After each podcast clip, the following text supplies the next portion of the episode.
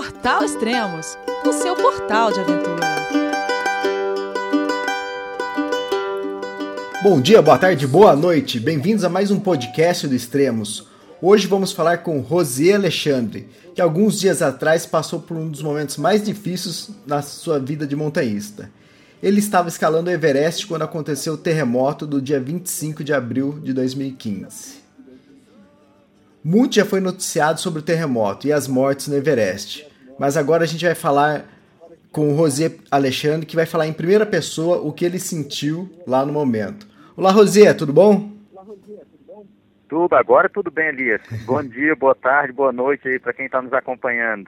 Legal, hoje é dia 3 de maio, aqui é 1h40, aí deve ser, que horas são aí, Katmandu?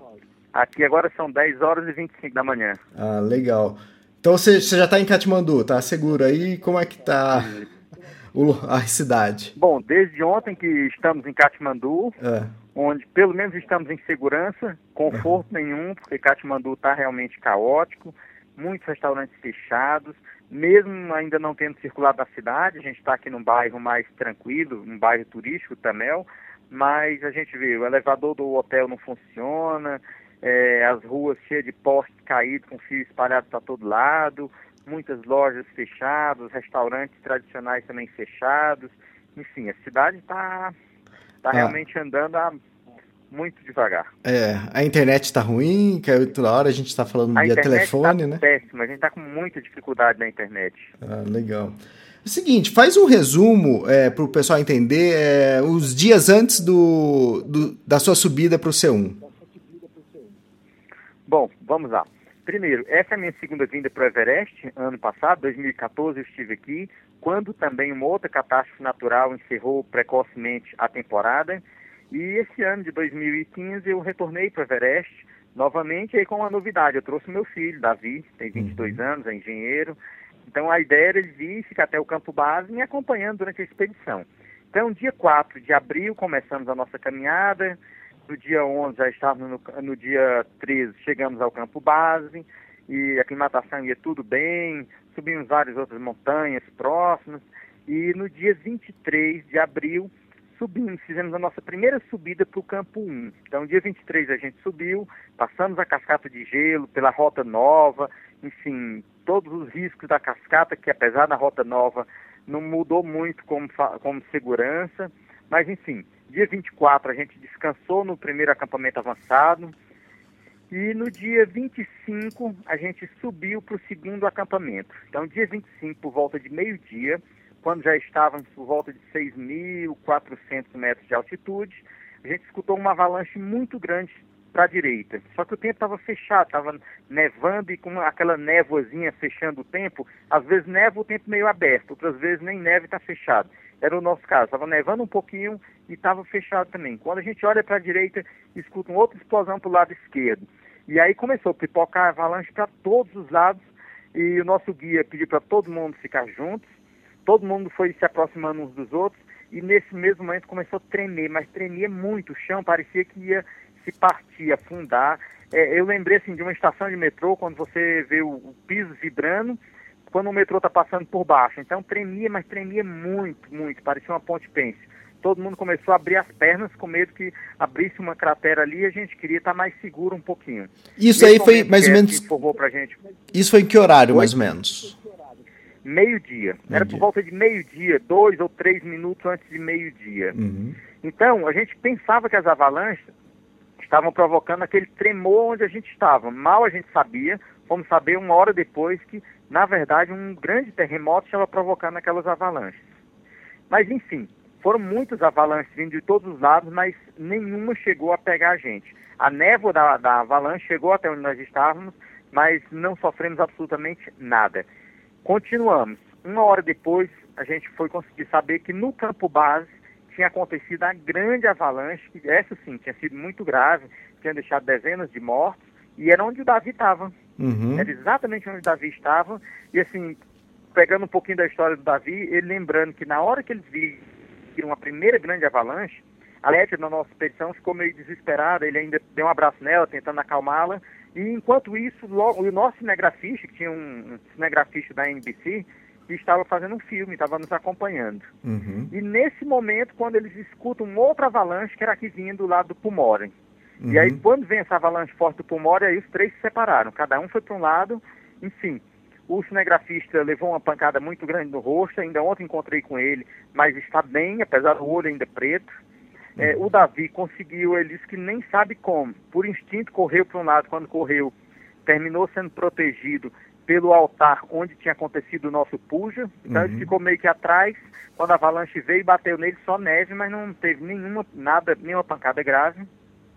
Infelizmente, a nossa médica, pelo que a gente suspeita, ela correu para dentro da barraca de comunicação e essa barraca foi levada. Tanto é que o corpo dela, ela terminou falecendo, o corpo dela foi encontrado aproximadamente 100 metros de onde estava o nosso acampamento.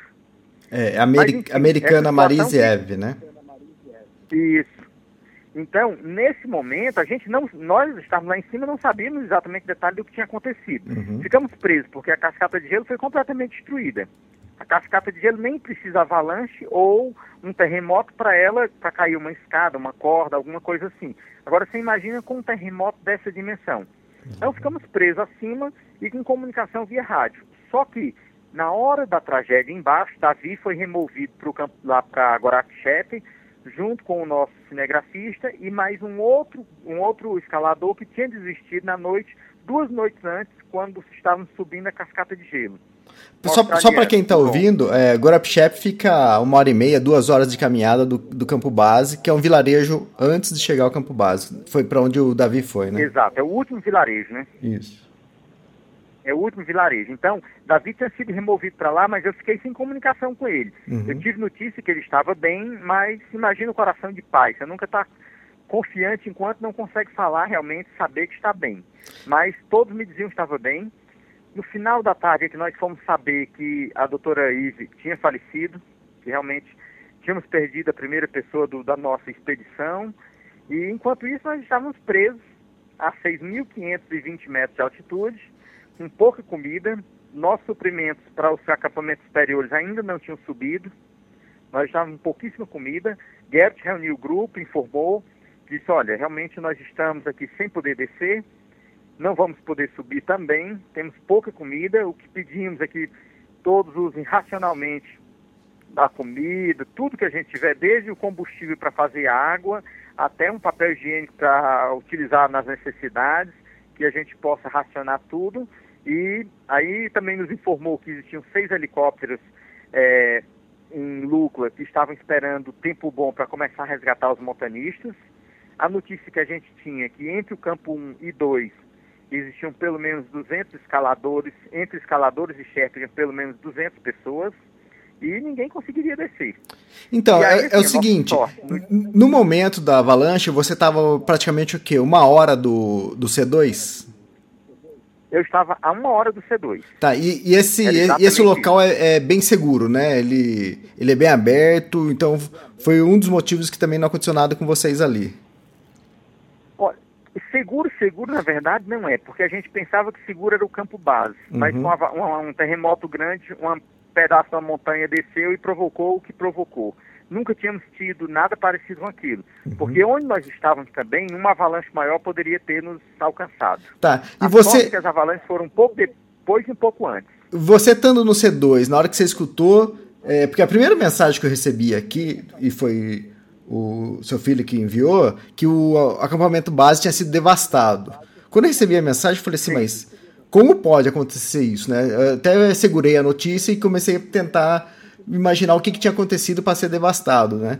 E, você, como recebeu isso? Como você imaginou é, essa devastação? Porque é, não tinha acontecido ainda algo parecido, né? Não, nunca tinha acontecido no campo base algo parecido. Quando me falaram que tinha sido devastado, eu fiquei achando, não, derrubou, quebrou algumas barracas, eu pensei alguma isso coisa com uma certa gravidade, mas enfim, eu nunca imaginei que fosse o que realmente foi. Veja bem, no dia 27, meio, logo depois de meio-dia, conseguimos ser resgatados. Nós descemos do campo 2 para o campo 1 um, e um helicóptero nos pegou no campo 1 um e levou para o campo base. Elias, quando cheguei no campo base, que eu desci do helicóptero, eu comecei a caminhar procurando o nosso acampamento, não conseguia localizar absolutamente nada, nada. A gente via um cenário de guerra. Quando você vê depois os vídeos e as fotos, Parece um, um, um, trator tinha passado por cima de todas as barracas, destruindo absolutamente tudo. Você só via pedaços de computadores, era tênis jogado, era panela amassada, era cacos de equipamentos eletrônicos espalhados por todo lado. Para você ter ideia, eu encontrei o passaporte de um amigo a mais de 100 metros do nosso acampamento. Uhum. Eu encontrei um HD externo do nosso guia a mais de 200 metros do local da avalanche. Então, foi uma coisa de uma violência, assim, sem incomparável. Alguém sobreviver ali, claro que isso não chegou a afetar todo o acampamento. Para quem não tem, para quem está do outro lado e nunca foi no Campo Base, o Campo Base é uma pequena cidade, uhum. porque esse ano tinham 287 escaladores para o Everest, se não me falha a memória, quase 60 para o lote, tinha mais, tinha, tinha 300 cada e... escalador tem 3, 4 fechadores de serviço. Isso. Então isso se transforma numa cidadezinha com 1.500 pessoas. Tem, eu acho que um quilômetro de extensão. Tem... Ou um pouco mais, talvez. Esse, esse ano foi liberado. Esse ano foi liberado. Oi? Esse ano foi liberado 358 licenças para o Everest e 118 para o Lotse e 34 para o Nupts. Então, é, fora isso aí, só para para os montanhistas, fora Sherpa, né? E cozinheiros e claro, tudo mais. Claro, Então, para cada montanista tem pelo menos três ou quatro Sherpa prestando serviço, uhum. entre cozinheiros, porteadores, guias, enfim. Então é uma pequena cidade. Uhum. Mas essa parte central do, do, do, campo base, que era onde, exatamente onde estava a nossa barraca, foi totalmente devastado. Foi de uma violência assim estúpida que não dá para você imaginar que uma avalanche poderia chegar naquele local. Quando você olha a montanha, onde está o acampamento base? Ele está no local alto, com, com, algumas baixadas dos dois. Ele tem um vale à direita e um vale à esquerda. Uhum. Você imagina, se vier uma avalanche, vai se acumular nesse vale da direita ou da esquerda. Nunca uhum. poderia chegar aqui. E, no entanto, chegou.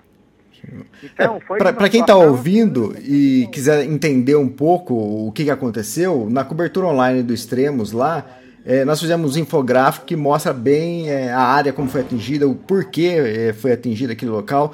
É, o acampamento base, as duas pontas, tanto a ponta que perto do, da Kumbu Icefall e, e, e a ponta para o Gorachep são as que não aconteceram nada, é isso, né? Exatamente. Foi o centro, mas aproximadamente o meio do acampamento a área mais afetada.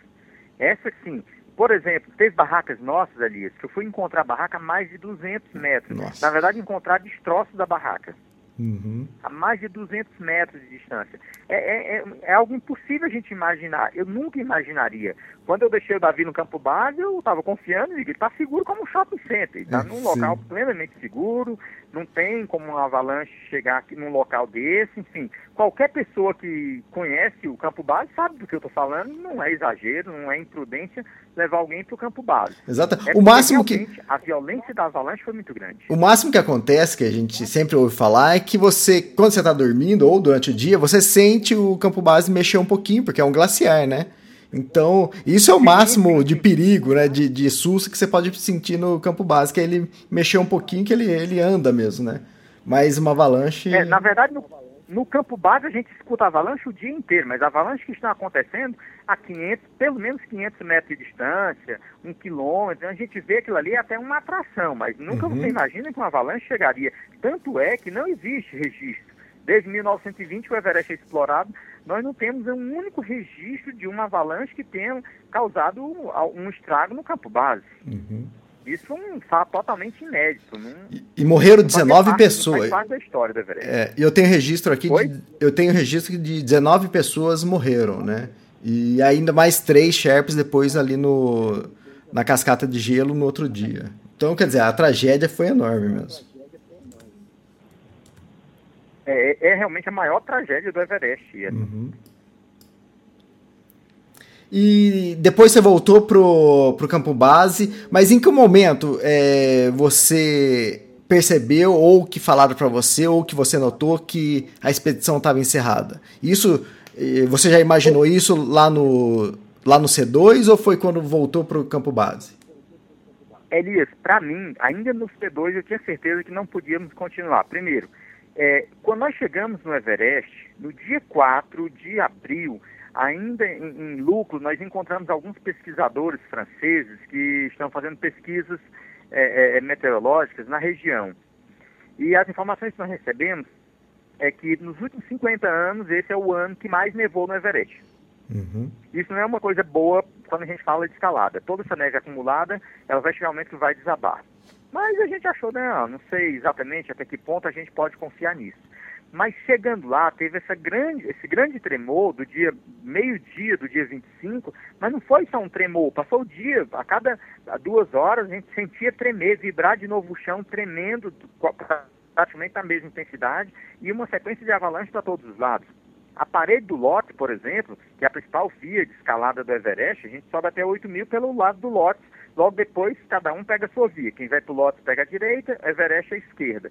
A parede do lote estava completamente coberta de neve e com avalanche a todo momento. Estava um nível de risco, eu conversei com vários Sherpas, Sherpas que já tinham feito quatro, cinco cumes de Everest, seis, sete cumes, e eu perguntava para ele, você já subiu essa parede desse jeito? Ele disse, nem quero subir, isso não é condição da gente subir, não tem condições. Enfim, eu naquele momento eu já comecei a ver que estava muito complicado, muito perigoso. Mas em outro detalhe, a cascata de gelo foi completamente destruída. E a gente sabe que a cascata de gelo ela não é refeita em um dia, dois, três ou uma semana. Então a gente ia perder o tempo. A gente não pode começar o mês de junho escalando o Everest. Tudo tem que acontecer até 25 de maio. Uhum. E aí, quando a cascata de gelo nova, primeiro, já tinha uma rota nova, o que inspira muito cuidado, e essa rota nova toda foi abaixo, até ser reconstruída mais uma vez, isso demanda muito tempo.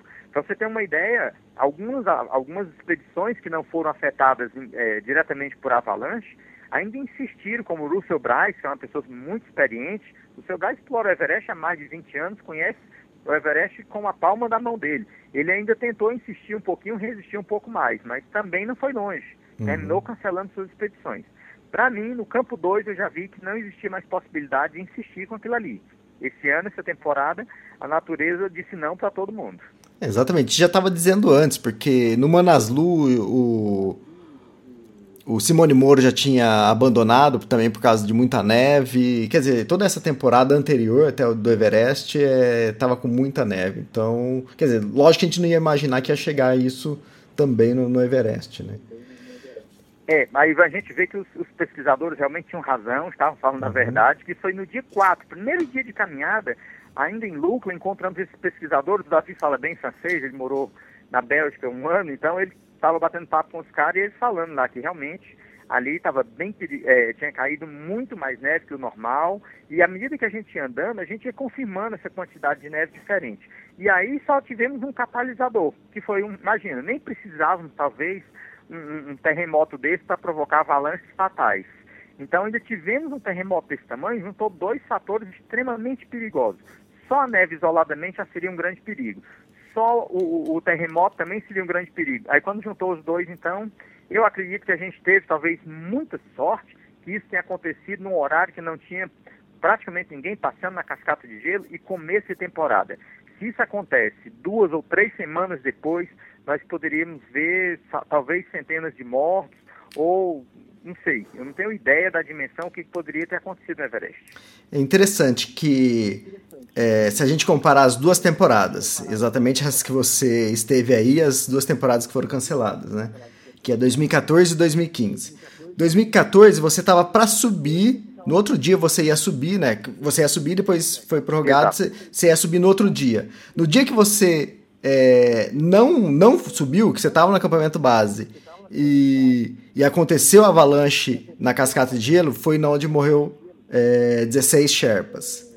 Então, quer dizer, era. Um dia depois já teria acontecido com você isso. Dessa vez, Exato. então, é, em 2014, você estava seguro no campo base. Então, você ter ficado no campo base foi a melhor coisa que te aconteceu. Dessa vez foi ao contrário. É, quando aconteceu a coisa, você não estava no campo, no, no campo base, você estava entre o C1 e o C2. E é exatamente o campo base que dessa vez foi, foi atingido. Né? É interessante isso, porque as duas vezes você escapou ileso de baita de uma catástrofe. Né? meu anjo da guarda é forte. Quando a, a tragédia acontece em cima, eu estou embaixo. Quando acontece embaixo, eu estou em cima. É ele, está tá fazendo é hora extra. Ah, mas pode ter certeza que ele tem plantão comigo 24 horas, vai me proteger sempre. Legal. E depois do do campo base, aí vocês é, decidiram que a. Bom, Elias, e aí dia 27, uhum. quando, após ser resgatado meio-dia, eu ainda passei a tarde inteira, até por volta de 17 horas, garimpando pedaços. Meu computador ficou só pedaços, é, é, HD externo eu encontrei só pedaços também jogados. Foi muito curioso. Né? Eu tinha dois HDs externos, eu fazia sempre dois backups. Um uhum. ficou ileso. Ainda não testei no computador, acredito que está ok. O outro só encontrei pedaços. Mas, enfim, encontrei documentos de vários amigos, encontrei partes dos meus equipamentos, outra parte, dois zip bags foram embora, enfim, muitos equipamentos, dinheiro também foi embora. E aí depois descemos, descemos para Guaraxepe e de lá começamos a descida retirada. Realmente uhum. expedição. No fim, nós não tínhamos mais uma única barraca inteira que ficou no campo base para servir de suporte. Nós não tínhamos, Davi está aqui me corrigindo, ficou uma única barraca, não foi, Davi? É isso? Ainda bem que a correção aqui para que eu não cometa uma injustiça. Uhum. Então só ficou uma única barraca, mas você imagina, para 12 escaladores uhum. e pelo menos um pouco mais de 30 Sherpas, nós tínhamos uma barraca de duas pessoas. Então não existia a menor possibilidade, nós não tínhamos uma barraca comedouro, não tinha barraca de comunicação, é, os alimentos tinham sido todos destroçados, a gente tinha comida para não morrer de fome, um dia ou dois, não uhum. para uma expedição. Então, vamos embora. Começamos a descida.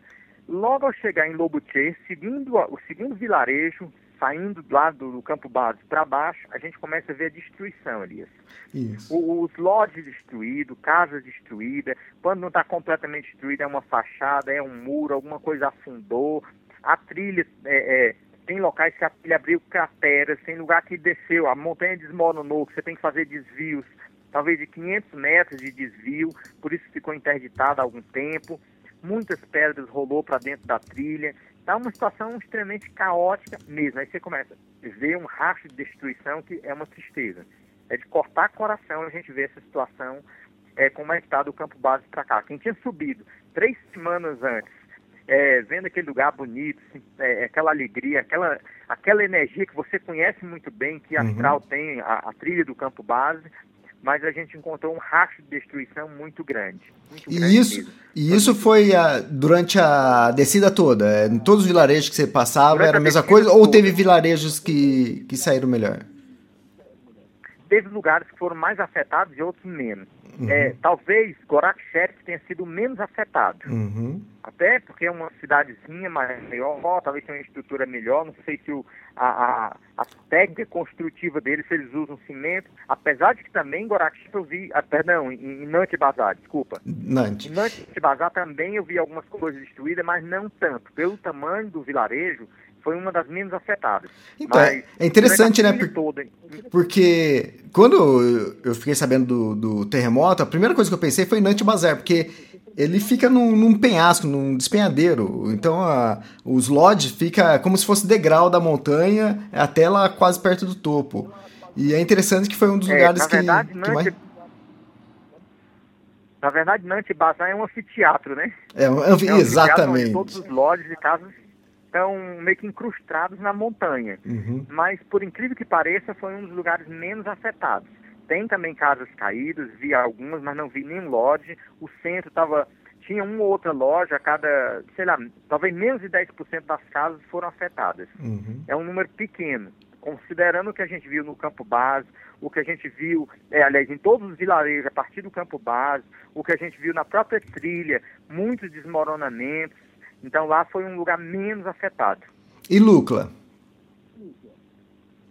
Lucla, não vi nenhum estrago em Lucla. Também Lucla, quando nós chegamos já no fim da tarde, o clima estava meio fechado, a gente ficou, entrou direto no lodge e só saímos no outro dia quando fomos pegar o voo. Mas não vi nenhum estrago, nada por incrível que pareça, eu não cheguei a ver nenhuma casa destruída, nem fachada. Ah, legal. Se teve Lu... alguma, está um pouco fora daquela rota da via principal por onde passamos. Sei. Lucla é onde você pega o avião ou helicóptero para voltar para Katmandu. Tinha muita espera, tinha Isso. muita gente esperando, o voo estava atrasado, como que era?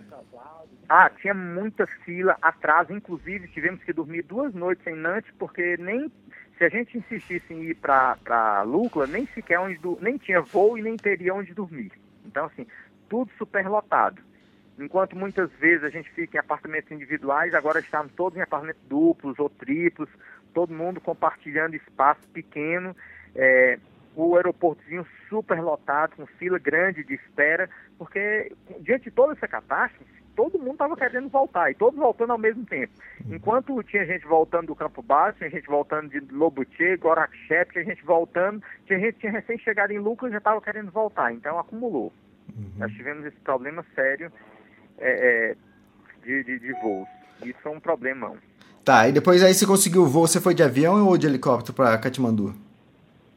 Não, aí eu, a gente conseguiu de avião, e aí veio um outro fato curioso. Quando nós saímos, é, ontem de manhã nós saímos de, de Lucla, e eu nunca tinha ouvido falar de Lucla para Katmandu, esse voo de 28 minutos, que tivesse uma conexão. Nós fizemos um voo de 25 minutos, fomos para Biratnagar, uma cidadezinha já na divisa com a Índia, esperamos por três horas, pegamos outra conexão de mais 40, quase 40 minutos de voo. Enfim, tá tudo muito louco aqui, muito louco. Não tá, não tem nada funcionando de maneira convencional, porque muitos aviões foram desviados para para socorrer alguém, foram desviados para levar suprimentos para alguns povoados, enfim. Isso está gerando ainda muito transtorno. Tá bom. E Katmandu, chegando em Katmandu, o que, que você viu em Katmandu? Bom, chegando em Katmandu, primeiro assim, quando estávamos sobrevoando Katmandu para pousar, já começamos a ver muita coisa, é, é, vi que não estava normal. A cidade com muitos pontinhos laranjas, esses pontinhos laranjas todos mostrando que é, tinha muitos desabrigados. Ao pousar, a gente já viu do lado do aeroporto muitos é, acampamentos desabrigados, muitos mesmo. Enquanto andávamos na cidade, já vimos alguns prédios desmoronados, muitos postes caídos, aquela fiação toda que eu até brinco. Eu sempre gostei de postar as fotos dos fios de Katmandu, né? Você olha um poste e vê alguns milhares de fios embolados. Eu, eu, ficava pensando, como é que alguém consegue identificar? E de agora piorou um pouquinho mais a situação, essa fiação toda jogada no chão. São, quando não é uma fachada de um prédio ou prédio inteiro, é um muro que está jogado, é uma calçada que afundou, é um restaurante que está fechado, é uma loja que está fechada, no, nos hotéis nada funciona, internet não está funcionando bem em lugar nenhum, é intermitente, vem e volta, porque Katmandu já a eletricidade nunca foi boa antes do terremoto. Agora você imagina a situação depois do terremoto, tá ainda mais caótica, elevadores não funcionam, enfim, não é para menos. É uma cidade muito pobre que, segundo a ONU, já estima que mais de 10 mil pessoas só na capital faleceram além da assistência que está sendo dada a muitos vilarejos distantes, que alguns remotos só chegam de helicóptero, outros muitas horas de voo, é, é, de avião e mais algum tempo caminhando. Enfim, a situação aqui é bem crítica ainda, muito crítica, e ainda vai perdurar por muito tempo. É, a gente sempre falava que Katmandu já precisava de ajuda antes do terremoto, né? E com o terremoto, então. Há muito antes, não tenha dúvida. Uhum. E falando em ajuda, é, acho que você está com um projeto com a Karina Oliane. Como é que que, que vai acontecer agora? Você já volta direto para o Brasil? O que, que você vai fazer? Pois é, Elias. A primeira coisa que a gente fez foi pensar o que, que a gente pode fazer por esse povo. Karina Oliane, que é uma outra alpinista também, já escalou Everest, é uma grande amiga, foi minha colega de expedição, nós escalamos juntos o Elbrus, a maior montanha da Europa, e na hora que isso aconteceu, a gente trocou ideia e pensou o que, que a gente pode fazer para ajudar esse povo. Karina já desenvolveu outros projetos sociais aqui, então, imediatamente a gente juntou forças e está pedindo a todos os amigos que possam ajudar. É, qual é a ideia? É que as pessoas possam ajudar financeiramente. Karina está, inclusive, aqui. Ela saiu do Brasil, veio como voluntária agora para o Nepal. Ela é médica também, né? Essa é a profissão dela principal. Então, ela está como voluntária trabalhando em algumas comunidades aqui para salvar vidas. Mas uma das formas que a gente tem também de ajudar concretamente é ajudar nesses vilarejos a reconstruir suas casas. O grande problema deles é o seguinte: as casas são construídas de pedra com barro, mas esse barro é só encostado nas pedras, eles não têm cimento. E aí qualquer chacoalhão, qualquer tremorzinho de terra, isso vai tudo abaixo. É, é, um é quase um pau a pique, né? É, é, um pau a pique de madeira. Eu diria assim, uma madeira a pique, é uma pedra a pique. então, assim, se aqui existe, não existe essa expressão, mas vamos criar, é uma madeira a pique. Então, qual é a ideia? Que as pessoas possam nos ajudar financeiramente para que mandem recursos para que a gente ajude essas pessoas a reconstruir suas casas.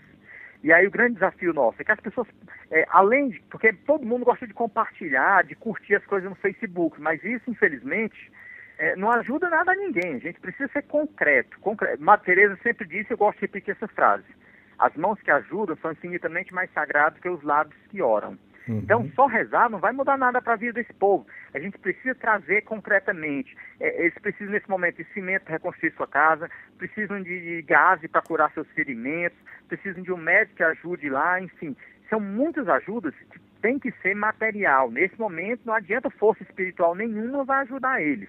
Então a gente está pedindo, tem recebido, muitas pessoas têm contribuído, mas a gente queria pedir ainda mais. Então podem procurar através da fanpage da Karina Oliane, ou da minha, Rosia Alexandre, ou de uma outra que nós criamos, SOS Nepal. Vejam, não importa, se puder depositar 10 mil, 5 mil, 500 reais, 100, 10 reais que você possa depositar, vai fazer a diferença na vida dessas pessoas. Gente, às vezes é uma cerveja ou duas que você deixa de tomar e você pode estar salvando vidas. Eu, apesar de estar com um saldo extremamente negativo financeiro dessa expedição, já são duas que eu faço para o Everest e vou ter que fazer uma terceira, imediatamente eu me coloquei à disposição para também ajudar financeiramente porque é isso que a gente tem que fazer. Não adianta a gente ficar só rezando por essas pessoas, rezando, pedindo a Deus. A gente tem que pedir a Deus uma luz para a gente, para a gente agir concretamente. Se não tiver ajuda concreta, esse povo que, como você muito bem falou, antes do, antes do terremoto eles já precisavam de ajuda. Imagine agora. Agora que nós precisamos juntar forças e fazer alguma coisa por eles. É legal. Para quem está escutando a gente, é, se você entrar no extremos.com.br, lá vai ter na, na capa vai ter uma ajuda ao Nepal. E aí você vai entrar na cobertura online e vai ter três opções de ajuda. Tem a, a, o projeto do Manuel Morgado, tem o projeto do José Alexandre com a Karina Oliani e tem o projeto do Rodrigo Raineri e com o Carlos Santalena. Então você pode escolher qualquer um dos três que você quiser ajudar, você vai estar ajudando o povo no Nepal. É, nós temos, eu tenho até que agradecer ao pessoal que está ajudando, que tem muita gente ajudando, e a gente quer que mais gente ainda ajuda. É, nós chegamos a receber é, um e-mail, recibo, né? Porque a pessoa tirou a foto dos recibos e manda pra gente para Normalmente manda direto pro Morgado, manda direto pra Karina ou manda direto pro, pro Rodrigo, mas a gente às vezes recebe também. E uma pessoa, algumas pessoas chegaram a mandar foto pra gente com, os, com o recibo dos três, que a pessoa doou pros três projetos. Então a gente agradece. Legal, a gente agradece essas pessoas. É, se você quiser escolher só um e, e ajudar, é, já está de bom tamanho. Se você quiser escolher mais projetos e ajudar, fique à vontade. Então a gente ficou muito sensibilizado com isso, de pessoas ligando para a gente, chamando a gente no chat do, do Facebook, pedindo instruções de como ajudar. Então é legal, eu tô, tô gostando de ver isso, que o pessoal se mobilizou. E, e, é bom a gente é, ter esse retorno, né? Ver o alcance que o Extremos tem, que, que toque as pessoas e, e que isso vire é, uma ação de verdade e uma concreta, como você disse, né? Que o pessoal está precisando no momento de dinheiro para reconstruir as suas cidades, suas casas, suas vilas, né? Rosier. E um detalhe, tá? Pode falar. O, o que eu fico muito feliz em ver, viu, Elias? É assim, que todos os três, Manuel Morgado já tem um trabalho de longa data, um cara extremamente sério, correto, presta conta de tudo que acontece. Uhum. Karina Oliane também não tem nenhuma necessidade financeira, pelo contrário, uma, é uma pessoa que tem essa tranquilidade de poder se doar, contribuir. Também a gente faz a prestação de contas é, de quem recebeu, o que, que recebeu, o que, que foi gasto. Então, assim, cada um dos projetos, melhores do que o outro, são pessoas que realmente podem contribuir. Então, é, não tenham dúvida, gente. o importante é contribuir de alguma forma, não é com A, com B, com C, porque cada um está trabalhando mais para isso. É, legal. E, José, depois de dois anos seguidos, 2014 e 2015, com a sua escalada tendo sendo é, encerrada, não deu certo. 2016, você volta para o Everest? Volto. Elias, é, quem tem verdadeiramente um sonho na cabeça, uma meta bem estabelecida, não desiste. Agora, Sim. certamente eu eu estou considerando fortemente mudar de estratégia. É muito provável Fascinante. que eu retorne agora pelo lado pelo lado chinês, pelo Tibete. Uhum. Porque a cascata de gelo está muito instável, muito susceptível a qualquer mudança climática. Ela está uma armadilha muito perigosa. Então, é muito provável que o meu retorno para o Everest se dê pelo lado nepalês. Hum, legal. E só para quem está acompanhando, o José Alexandre, só falta o Everest para o José Alexandre fechar o projeto dele de sete cumes, completar a escalada das montanhas mais altas de cada continente. E se você voltar pela, pela face norte, que é o Tibete, que na verdade é a China, né? É, vai ser com o, o, a Madison Garrett? Não sei. Eu ainda vou conversar com o Gerrit, até porque esses dois dias eu não estou com ele. Ele ainda está em Nantes Bazar, agilizando a nossa a vinda do que restou dos nossos equipamentos, porque metade dos equipamentos a gente perdeu ou, ou estragou. Então ele está lá vindo, é, trazendo esse material. E ele também ainda está extremamente abalado, perdeu a médica da expedição, uma grande amiga dele, de longas datas. Enfim, a cabeça dele ainda não está para pensar nisso. Mas caso ele mude a expedição para o lado, né, lado chinês, pelo Tibete, certamente virei com ele, porque o Gert é uma pessoa extremamente experiente, um grande líder é, de grupo, é, é um grande amigo, já é a terceira expedição que a gente faz junto, confio largamente nele. Mas caso ele insista em continuar é, pela face sul, infelizmente eu vou ter que buscar outros parceiros para a gente fazer a nossa expedição, porque eu estou muito propenso a fazer pelo lado tibetano. É, você chegou a ouvir outras expedições, outras agências comentar alguma coisa em, em mudar o, da face sul, né? Mudar do Nepal para o Tibete, a escalada?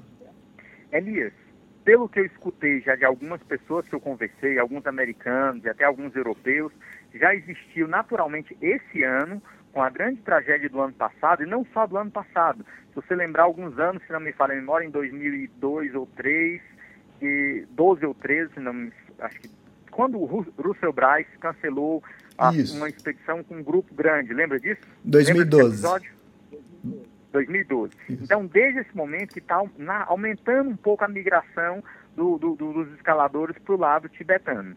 Então, esse ano especificamente, dois amigos meus que já tinham feito ano passado já migraram também para o lado do, do, do Tibete. Então, assim, eu acredito que naturalmente vai existir isso. Para quem está nos escutando, assim, só para ter uma ideia, o, o, lado, o lado nepalês tem duas vantagens. Paisagens maravilhosas, são as mais bonitas do mundo, não resta dúvida, o lado paisagístico, e você tem uma estrutura de resgate com helicópteros que dão um certo suporte no campo base muito boa. Do lado tibetano, nós não temos isso. Nós temos uhum. uma montanha um pouco mais fria, nós não temos os helicópteros, nós temos a burocracia chinesa, que todo mundo sabe como é, o problema político ainda do Tibete, o Tibete quer se emancipar e a China não permite. Então, assim, tudo isso é, é, também é um pouco de aborrecimento que um escalador precisa passar. Em compensação, ele não tem a cascata de gelo, que é o local mais fatal do Everest. Ele não tem esse risco de uma avalanche na mesma intensidade que a gente tem na face norte eu não me incomodo. Já conheço o Everest bem para a face sul, né? são duas expedições, já fui até a base do, do Everest, do Lhotse, encarei eles de frente. Então agora chegando no cume pelo lado tibetano, para mim está de ótimo tamanho. E esse deve ser o meu caminho, deve ser o plano para 2016. É, eu acho que os dois lados é instável, né? É, do lado do Nepal é instável a cascata de gelo do lado chinês é estável o governo, né? Que se ele der cinco... Né? Sempre se... tem uma estabilidade. se der cinco minutos, ele fecha a fronteira, não deixa ninguém entrar e se... dane-se se, se é a pessoa... É, esse é o problema. E também a parte... Chinês... Pode falar. Pode falar a parte de resgate de chinês a gente nunca entende, né? Exatamente. A parte de resgate em grande altitude também é complicado, tipo de acesso de helicóptero. É complicado, Mas... eles não têm isso tão bem estruturado. É, exatamente. Ao contrário, você chega no acampamento base de carro, de 4x4, e do lado nepalês você tem que caminhar quase que 10 dias, né, uma semana. Então são algumas é diferenças. É verdade, né? tem pelo menos 10 dias. É, são algumas diferenças. Cada um tem seus prós e contras, mas analisando as duas situações, eu acredito que quando se fala de planejamento, eu acho que a minha cara é planejamento, eu gosto muito de planejar. O, o, a face sul, se a gente olhar pelo lado do Nepal, hoje a gente está assumindo um risco muito grande da cascata uhum. de gelo, é, totalmente sob controle, é, fora de controle. Uhum. A gente não tem nenhum controle da cascata de gelo. Qualquer quantidade extra de neve que cai, qualquer abalo sísmico que tiver, ou um sério que pendeu um pouquinho mais foi embora e você está ali perdido no meio. Desse ano, por exemplo, quando subi a cascata de gelo, eu passei mais de sete horas subindo a cascata de gelo, eu poderia ter feito em três horas e meia. Porque o fluxo muito grande de pessoas também, Elias. E uhum. a gente tem visto assim, muita gente inexperiente na montanha e isso gera um risco adicional. Porque, querendo ou não, enquanto você está na cascata de gelo, você está exposto a um risco muito grande. entre ficar exposto 3 horas ou 7 horas, 7 horas e meia, é lógico que eu estou duplicando esse meu risco. Uhum. É. Eu, eu, é isso que eu estou querendo fugir um pouquinho, ver se eu encontro a montanha mais estável do outro lado. É, o, hoje em dia, é, nos últimos anos, né, é, acho que 70% ou 75% das pessoas que chegavam no cume do Everest era pelo lado nepalês, né? Pouca gente estava subindo pelo lado do, da, do Tibete. E, mas isso não foi sempre assim. Uns 15 anos atrás, o lado do Tibete era mais forte. Aí o governo chinês começou a fechar a fronteira e dificultar as coisas. Todo mundo passou para o Nepal. E quem sabe agora seja a tendência voltar para o Tibete, né? É possível. Eu acredito nessa tendência, Elias. Hum. Inclusive, conversando com alguns chefes, alguns mais místicos, eles também têm alguns acreditando que os deuses das montanhas estão... É, é, é, estão insatisfeitos com a banalização e não querem mais a escalada da, do Everest, ou pelo menos não pelo lado do Nepal. Uhum. Enfim, isso é uma forma do, da montanha dizer que não aceita mais ninguém lá. Enfim, tem alguns mais extremistas que estão começando a acreditar que vai acabar a escalada pelo lado. É lógico, é um, é um extremo também pensar é, isso. Exatamente. É um exagero, mas alguns estão começando a, a pôr isso na cabeça por ver, por dois anos, duas catástrofes naturais dessa dimensão, enfim, nem sequer permitir que alguém chegue no cume ou que tente, mas no, em pleno meio da estação acontecer isso, enfim. É, cada um faz o seu processamento, mas é estranho, é de fato, é muito curioso, dois anos consecutivos, duas grandes tragédias naturais dessa proporção. É, legal, José. Obrigado por, por nos atender. Você está aí no, acabou de chegar no, em Katmandu e bom trabalho aí de ajuda com, com a Karine, com o projeto da Karine. E só reforçando, o pessoal que quer ajudar, acesso extremos, que ali vai ter o, as opções para você ajudar, ou acesso o, o Facebook do Rosé. E é isso. Ô, Rosé, obrigado mais uma vez por nos atender direto aí. E até a próxima, então. Eu que agradeço. Um grande abraço e até a próxima, Elias e ouvintes. Valeu, obrigado. Até mais. Tchau, tchau. Valeu, grande abraço.